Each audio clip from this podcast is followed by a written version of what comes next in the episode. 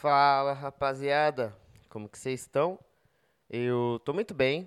Hoje é dia 20 do 1 de 2022. Esse ano maravilhoso, esse ano cheio de reviravoltas. Começou ruim, aí deu uma melhorada e agora tá top. Tá tudo fluindo, tudo acontecendo. É, como eu comentei aqui no podcast, hoje queria comentar um pouco, contar, né? Sobre a apresentação que eu fiz lá na Black House, o rolê que eu fiz lá na Black House. Foi eu, Nando Filho, Cindy Luiz, o Paulo Fernandes e a Thaís. Embarcamos nesse carro pra ir lá pra Sorocaba. E a primeira coisa que eu posso falar, mano, é que é longe, hein? Nossa senhora, é longe. Pelo amor de Deus, como é longe. Saí de casa 4 horas da tarde. Cheguei lá, era 7h20, 7h25 da noite. E, e, mano, é uma caminhada, viu? Porra! Eu até tava falando com, com a galera dentro do carro, porque o stand-up é um, é um bagulho muito louco. Se você colocasse na ponta do lápis, falar assim, ó, imagina que é uma pessoa que ela vai começar a trabalhar numa empresa, tá? Eu sou, eu sou o cara do RH que vai explicar para ela as condições de trabalho, né, que ela vai se submeter e o salário que ela vai ganhar. Então, é, eu passando, né, como o, o cara do RH para mim mesmo. Eu ia chegar e falar assim: é, e aí, Daniel, beleza? Tudo bem? Pronto para entrar na nossa empresa aqui? Fica à vontade, tá? Vou passar aqui para vocês algumas das das condições de serviço. É, cada vez que você for trabalhar, você vai ter que pagar sua própria condução, tá? E aí, cada, cada, cada dia, você vai trabalhar num lugar diferente.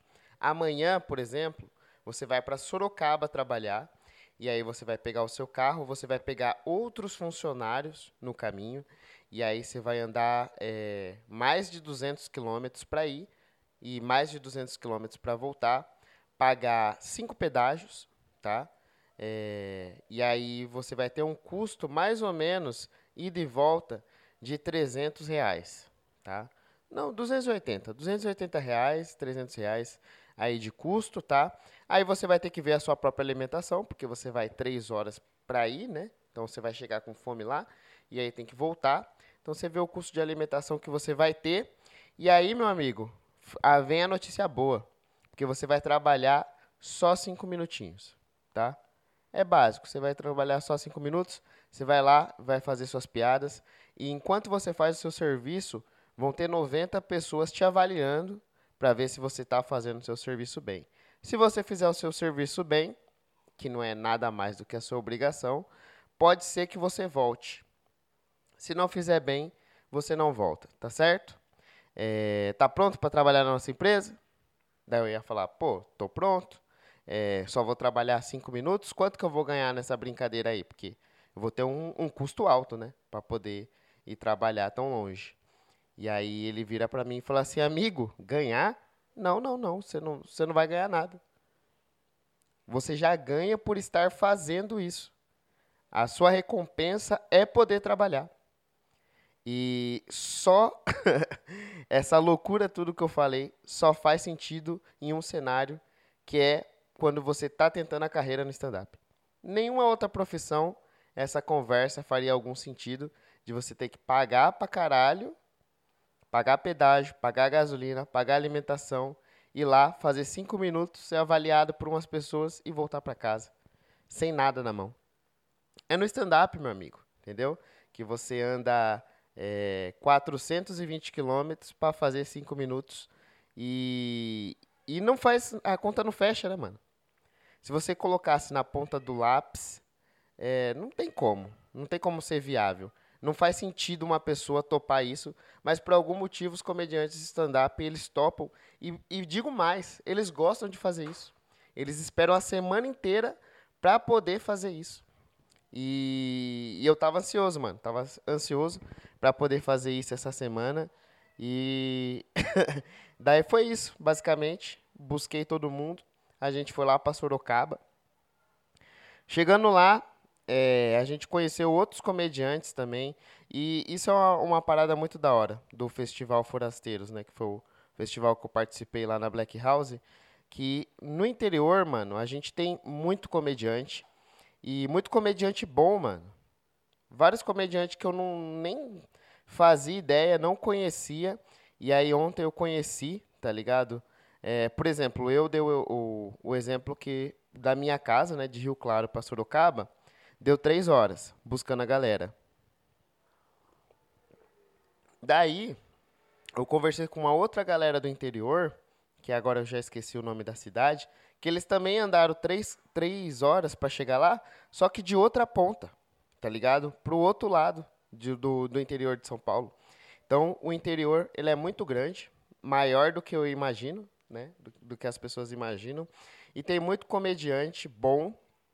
E, e ontem foi a prova disso, mano. Porque tudo bem que a plateia ela já tava sedenta pelo show, né? É, dava pra ver que a galera tava afim do show, tava curtindo. E, e aí, nessa, né, a gente subiu lá, conversamos com os comediantes. Ontem o, o headliner da noite era o Marco Cirilo. Ele estava lá trocando ideia com a gente. Aí eu consegui conhecer um pouquinho desses outros comediantes. E, mano, de verdade, assim, a, a régua tava muito alta, tá ligado? Um entregava bem pro outro, daí o outro lá ia mantia, sabe? Eu acho que se fosse colocar numa escala de 0 a 10, né? Sendo 0 é, não existe show, porque é zero, né? Ou um ser o show sem risada e 10 ser aquele show que a galera tá é, rindo e saindo lágrima dos olhos, gritando, né? Urrando de, de tanto da risada. Eu acho que a média do show foi uma foi sétima. Tá ligado? Todo mundo já pegou pelo menos a plateia dos 5 para cima. E aí teve uns que subiu um pouquinho mais, outros desceu.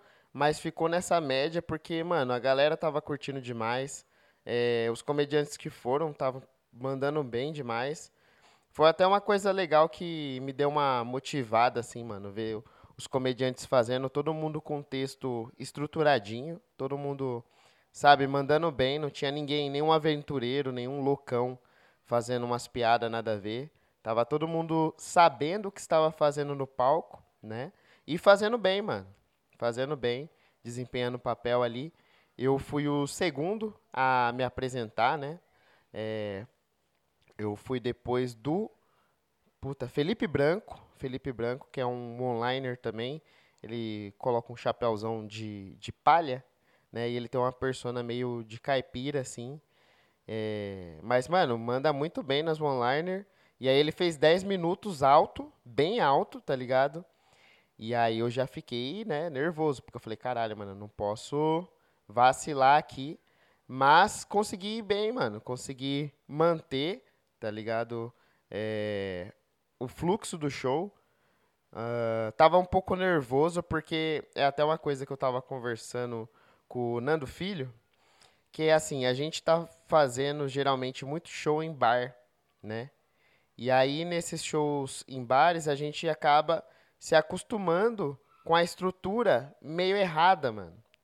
Por exemplo, quando a gente faz um show no bar, a maioria das vezes a, a plateia ela tá bem clara. A gente consegue ver o rosto de cada pessoa da plateia. E aí, enquanto eu vou fazendo, eu vou olhando pro rosto das pessoas, como se fosse uma conversa, né, mano? Tipo, eu vou interagindo com as pessoas, vou olhando para as pessoas, e aí o feedback delas, dando risada ou não, me guia durante o show eu consigo observar a plateia, vejo se a plateia está curtindo e isso vai reforçando a minha confiança quando as piadas vão entrando, né? E aí lá na Black House já é uma estrutura mais parec... tá mais pro teatro do que pro bar, né? Porque no bar você tem o garçom e ali não tem ninguém passando na frente, é, não tem conversa paralela, né? Então tá mais pro teatro também. É, o foco também da, da casa é a comédia, não é vender cerveja, vender porção. Então não tem mesa, tá ligado? E só essas, essas coisas já faz uma puta diferença no show. E aí a iluminação também, tem os focos de luz lá, que fica bem assim no, no comediante. E pra mim, pelo menos, que sou mais baixinho, o foco tava batendo bem no olho, mano. Eu acho que pros outros comediantes maiores, nem tanto. Mas pra mim tava bem no olho, então tava um clarão. E eu não conseguia ver direito a plateia, assim. Eu conseguia ver, tipo, primeira e segunda fila, sabe? E já era um ambiente diferente do que eu estava acostumado a fazer. Foi a primeira vez que eu fiz no comedy. E essa situação de não conseguir enxergar a plateia me deixou é, nervoso também. Só que eu acredito que eu não deixei transparecer tanto, né? A, o nervosismo. Consegui entregar as piadas com confiança, porque é, não importa se você tá nervoso por dentro. Se você entregar por, com confiança, a chance das piadas funcionarem é bem maior, né? E aí eu fui com esse intuito, já entreguei no meu time certinho, não acelerei, é, já tinha me programado em relação ao tempo, né? Porque on ontem, no caso, era cinco minutos cravado, não podia passar, são, eram dez comediantes, e aí eu consegui dar o time, consegui fazer no meu tempo, é, não teve nenhuma piada, por exemplo, que não entrou, Todas funcionaram. Funcionou do jeito que eu tinha previsto, né? E só que por dentro estava nervoso por, por toda essa situação, né?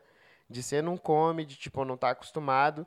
E é essa comparação que eu faço, porque a gente estava acostumado com bar, que é uma situação. A gente acostumou, né, nessa estrutura meio errada. E aí, quando a gente vai para uma estrutura mais organizada pro show, Aí é, é como se estivesse jogando num campo diferente, né, mano? Num, num campo de futebol diferente, você tem que se adaptar. E foi isso que eu senti. O nervosismo foi mais disso. Mas deu tudo certo, mano. Porra, foi show alto pra caralho. Não foi, lógico, que o melhor show que eu já fiz.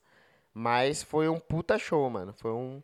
Eu também daria pra mim aquela notinha 7, sabe? Tipo, 5 e 6 é um, um show ok, regular. 7 e 8 é um bom show. E 9 e 10 é um show foda, né? Tipo um show explosivo. Eu acho que eu tirei um, um 7 ali, tranquilo. Fiz o meu trabalho bem feito. Ontem não, não era dia, tipo, era dia de mostrar o trampo, mano. Eu consegui, em 5 minutos, mostrar a minha evolução que eu tive todos esses esses meses aí, né, mesmo com pandemia e tudo mais. Ontem eu consegui ver o resultado de tudo isso, de tipo, tá mais calmo no palco, né, entregar as piadas com calma, é, as piadas que eu consegui reunir também para esses cinco minutos. Então, tipo, meio que foi a junção de tudo o trabalho que eu vim fazendo. E aí eu tive o desfecho, assim, sabe? Eu senti que, tipo, caralho, é isso, mano. Esse é o caminho. E, e ver a galera mandando bem pra caralho me deu um senso de, porra, mano, tem muita gente boa fazendo no interior. Então eu preciso, se eu quiser é, me destacar, eu vou ter que é, passar o cu na guia, velho. Ralar algo na, na guia, escrever, fazer, porque a galera tá vindo forte, mano. E aí é aquele sentimento de não querer ficar para trás, né? Mas no caso ontem não consegui é, entregar o, o resultado que precisava, fazer um show bom. E o Nando também mandou bem pra caralho, a Cindy. E, mano, fico feliz, tá ligado? De ver é, essa evolução aí. Bem da hora mesmo. E conhecer, né? Essa galera do interior. Mano, se eu morasse perto, com certeza eu iria todos os dias para conhecer os outros comediantes. Não sei se isso tá sendo todas as noites, né? Se tá sendo da, da forma que foi ontem. Mas ontem foi da hora pra caralho, mano. E também tem o lance daquele de, de agradecer e, e ficar feliz pelas pequenas conquistas, né, mano? Ontem, quando terminou o show, teve umas três, quatro pessoas, né, o casal, assim, que veio falar comigo, falou que gostou. Teve uma mulher que falou que foi, tipo, ela era enfermeira, que tava meio treta no serviço dela, que isso aliviou pra caralho a semana dela, que ela que a gente fez a alegria da noite dela. Então, tipo, esse feedback, mano, depois do show é muito da hora também. É... Se fosse um tempo atrás, eu não, não saberia lidar. Porque eu não, não sei receber elogio, tá ligado? Eu sempre recebo um elogio, aí eu tento estragar ele, né? Tento falar, não, não foi nada, ou tipo. E não, mano, é isso. Agradece, tá ligado? Escuta E aproveita essa vitória, mano. Não tem por que querer diminuir o que aconteceu, sabe? Umas coisas que eu tô trabalhando e também ser mais positivo, né, mano? Porque final de 2021 tava foda. Eu tinha eu tinha desaprendido a aproveitar o, o show, né? Tanto na parte do pré-show e o pós-show, quanto o, a apresentação ali.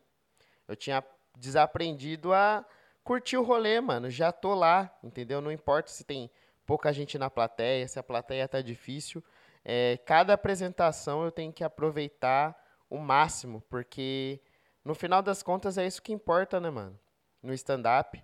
É, é, aproveitar ao máximo, viver essa experiência e, tipo, é, ter essa consciência, né, mano, de ser mais positivo. E também, voltando do show, a gente ficou conversando, pontos que daria para melhorar, para fazer. E eu acho que também isso é o que faz a diferença também do, do comediante é, que fica estagnado para aquele que evolui, sabe? Porque mesmo o show sendo bom, eu, o Nando e a Cindy, a gente estava pensando em coisas que dava para melhorar. E eu acho que esse é o pensamento, tipo, é, não só aceitar, né, quando o show é bom, mas também é, abrir os olhos para não ficar parado, né, mano? Falar, e agora? que, que eu. Beleza, foi legal, mas o que, que eu posso fazer para ser mais top ainda? E é isso que eu quero para 2022, mano. Trabalhar em cima das paradas e evoluir. Um passo de cada vez, subir um degrauzinho. E com certeza, no final desse 2022 aqui, estarei satisfeito com, com o ano, mano. Porque eu vou, vou correr atrás disso. Então é isso, rapaziada. Esse é o episódio de hoje, tá? Eu queria mais comentar sobre o show da Black House mesmo. É, fico por aqui. Até amanhã e tchau.